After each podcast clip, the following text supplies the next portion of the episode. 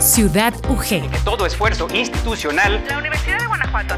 Un placer recibirles de nueva cuenta. Pero antes de iniciar. La vida de la máxima casa de estudios del estado de Guanajuato a través de esta frecuencia. Ciudad UG. Ciudad UG. Con Hugo Gamba. Con Hugo Gamba. Bienvenidos. Bienvenidos a Ciudad UG, la revista de Radio Universidad de Guanajuato. Yo soy Hugo Gamba, hoy es jueves 11 de febrero y como en algunas ocasiones recientemente, le tengo una efeméride interesante que le voy a compartir antes que cualquier otra cosa, porque resulta que un día como hoy, en 1847, nació en la localidad de Milan, Ohio, el inventor más prolífico de la historia de los Estados Unidos y el creador de la investigación industrial moderna, me refiero por supuesto a Tomás Alba Edison, quien sorpresivamente apenas asistió a la escuela cuando era niño, ya que fue educado en casa por su madre, que era maestra, y a los 12 años comenzó a trabajar. En 1862 logró un empleo como telegrafista, sector en el que comenzaría a introducir sus innovaciones. Inventor independiente desde 1868, obtuvo a lo largo de su vida la friolera de 1093 patentes, un récord que no ha sido superado por nadie hasta la fecha. Entre sus invenciones más populares se encuentran el fonógrafo, la bombilla incandescente y el generador eléctrico necesario para alimentarla, aunque introdujo mejoras importantes también en inventos ajenos como el teléfono. Después de compartir con usted esta efeméride ocurrida un día como hoy, en 1847, es momento ahora sí de empezar con las producciones universitarias de esta mañana y le tengo lista la segunda cápsula de la nueva colección de Radio Universidad que estrenamos la semana pasada justamente sobre efemérides y hechos curiosos ocurridos en esta semana de febrero alrededor del mundo y a lo largo de la historia que se titula Zoom Sonoro. Vamos a escucharla. Adelante.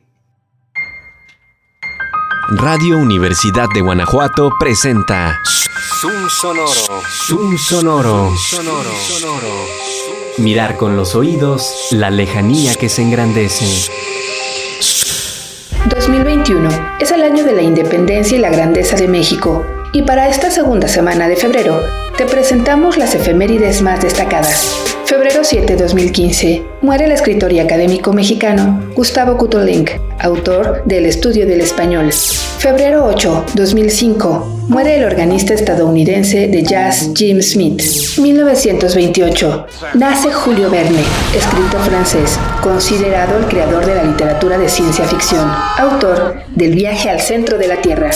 1994. Muere la cantante Amparo Ochoa, muy conocida por su voz en El Barzón. Febrero 9, 1885. Nace el compositor y pianista de ópera de origen austriaco, Alban Berg, famoso por su ópera Botzek. 1978. Muere Julio Jaramillo, cantante ecuatoriano conocido como el Ruiseñor de América. Destacamos sus temas Nuestro juramento y Fatalidad. Febrero 10. En 1961, Radio Universidad de Guanajuato inicia sus operaciones. Este 2021 cumplimos 60 años de transmisión. 1950, nace el economista y político mexicano Luis Donaldo Colosio. 1755, muere el abogado, jurista y filósofo francés Baron de Montesquieu. Su obra más representativa es El espíritu de las leyes. Febrero 12, 1809, nace Charles Darwin, naturalista, filósofo y científico, uno de los personajes más importantes de la historia de la humanidad, autor del origen de las especies. La UNESCO proclama el 13 de febrero como el Día Mundial de la Radio. La radio es el medio más poderoso para celebrar a la humanidad en toda su diversidad y constituye una plataforma para el discurso democrático. Zoom sonoro. Zoom sonoro. Un acercamiento a los personajes y acontecimientos que cambiaron el mundo. Después de este mix de efemérides y datos históricos sucedidos entre el 8 y el 14 de febrero en México y el mundo, le quiero presentar la canción This is the Last Time, una pieza interpretada y compuesta por la banda de rock británica Kinney.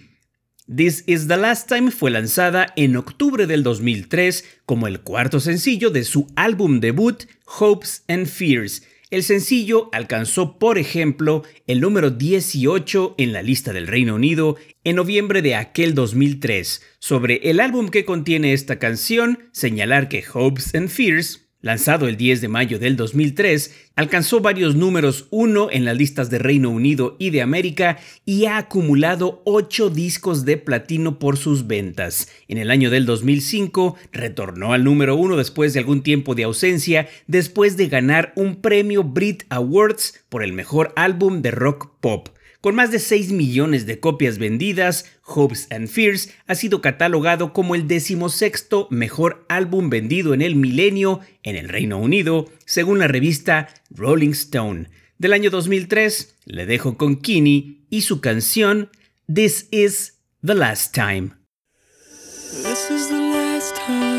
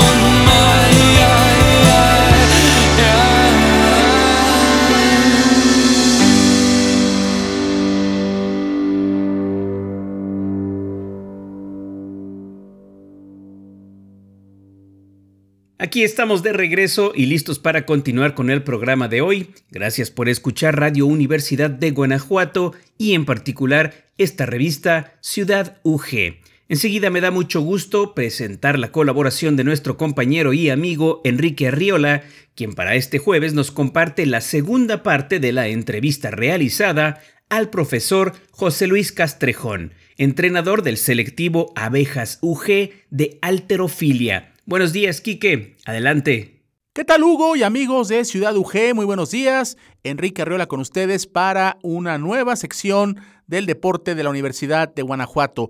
Y este día vamos a presentarles la segunda parte de la entrevista que realizamos recientemente con el profesor José Luis Castrejón, el entrenador del equipo representativo Abejas UG de levantamiento de pesas olímpico. En esta parte de la entrevista, el profesor Castrejón habla sobre la preparación a la que tienen que someterse los practicantes de esta disciplina deportiva y también conoceremos a los jóvenes estudiantes que han estado trabajando con el profesor Castrejón en los últimos dos años y que han tenido excelentes resultados. Tal es el caso, por ejemplo, de Daniel Anda, quien es un estudiante del Campus León en la licenciatura de Activación Física y Salud y quien es, sin lugar a dudas, el representante más destacado de la alterofilia en nuestra casa de estudios. Escuchemos pues la segunda parte de esta entrevista.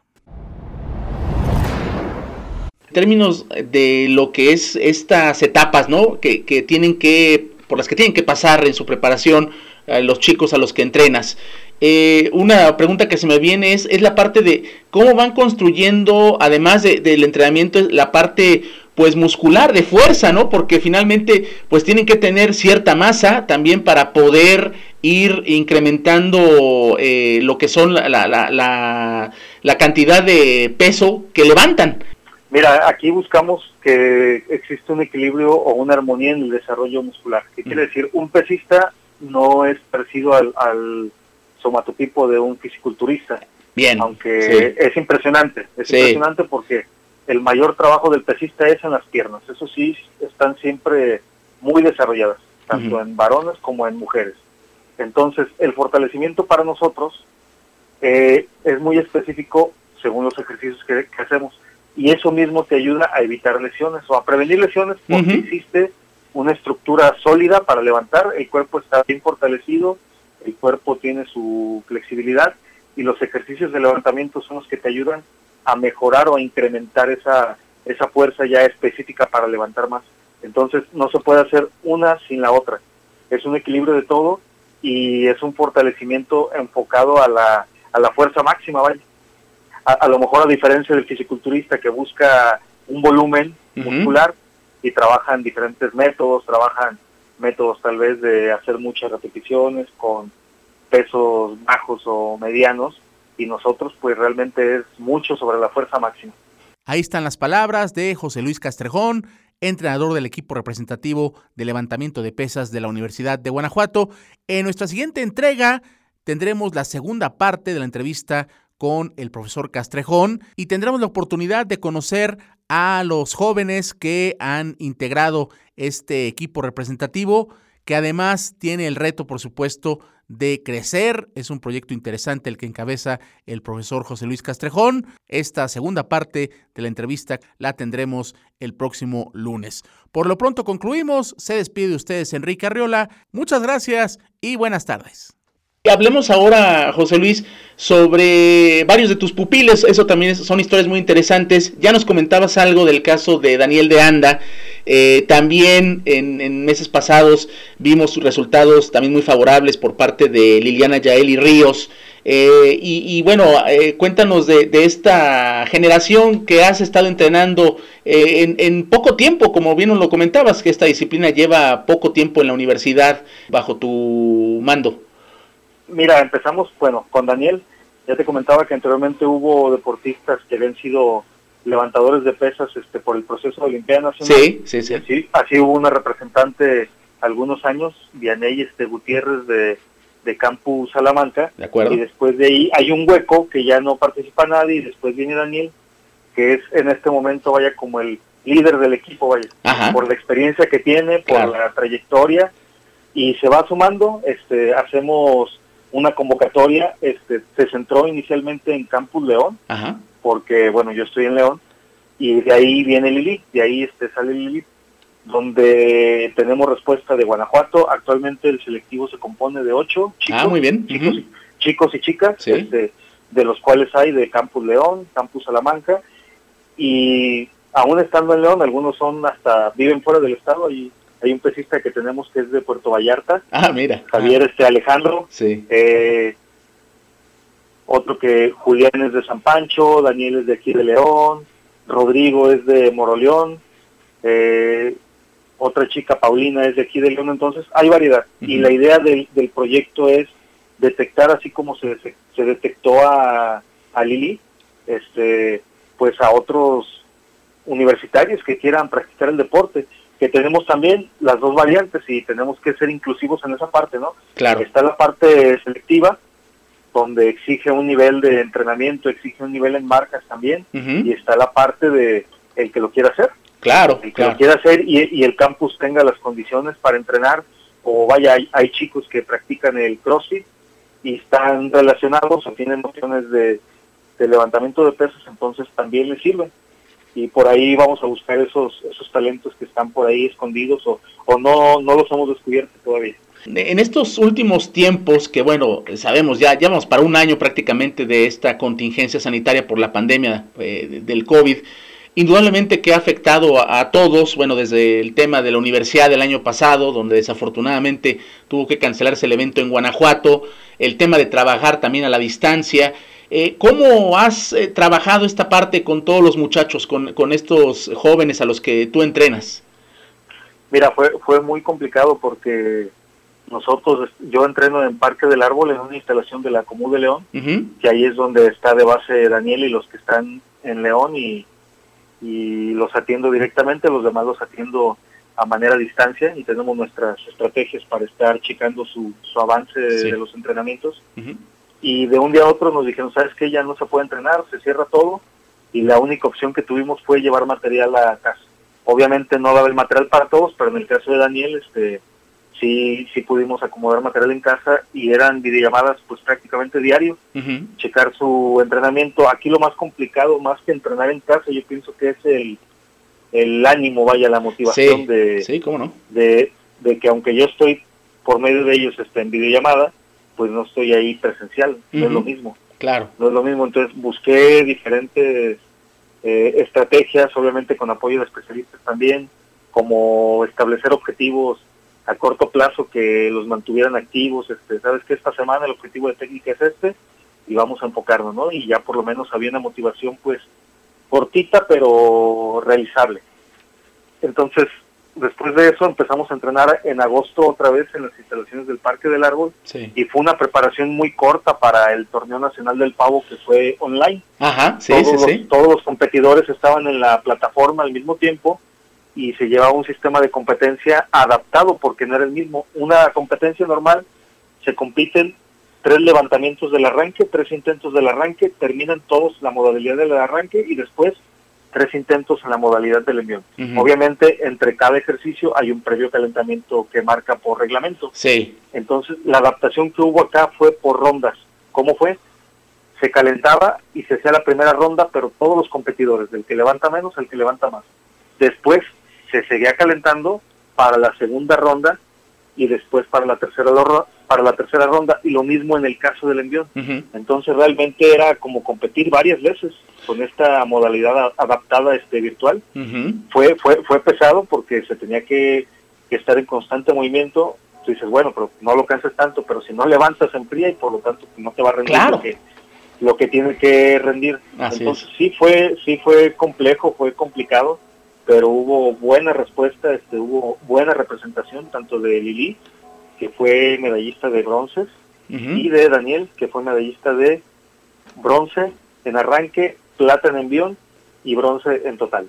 La próxima semana les estaremos presentando la tercera y última parte de esta entrevista con José Luis Castrejón, el entrenador del equipo representativo Abejas UG de Alterofilia. Por lo pronto concluimos, regresamos con Hugo Gamba a Ciudad UG. Se despide Enrique Arriola, quien les desea una excelente jornada.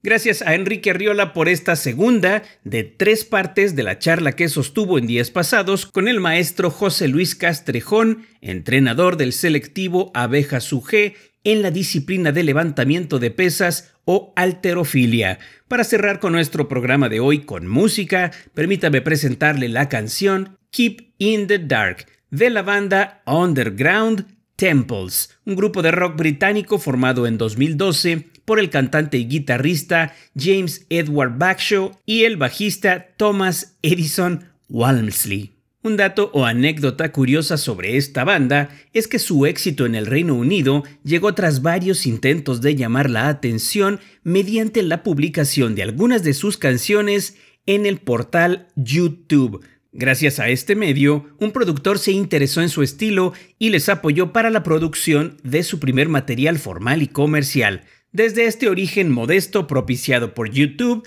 Temples ha publicado dos álbumes de estudio. Su álbum debut, Sun Structures, que fue lanzado en el 2014 y que además llegó a estar en el número 7 del top en las listas del Reino Unido. Y precisamente de este álbum debut de Temples, Sun Structures, le dejo ahora con su tema Keep in the Dark.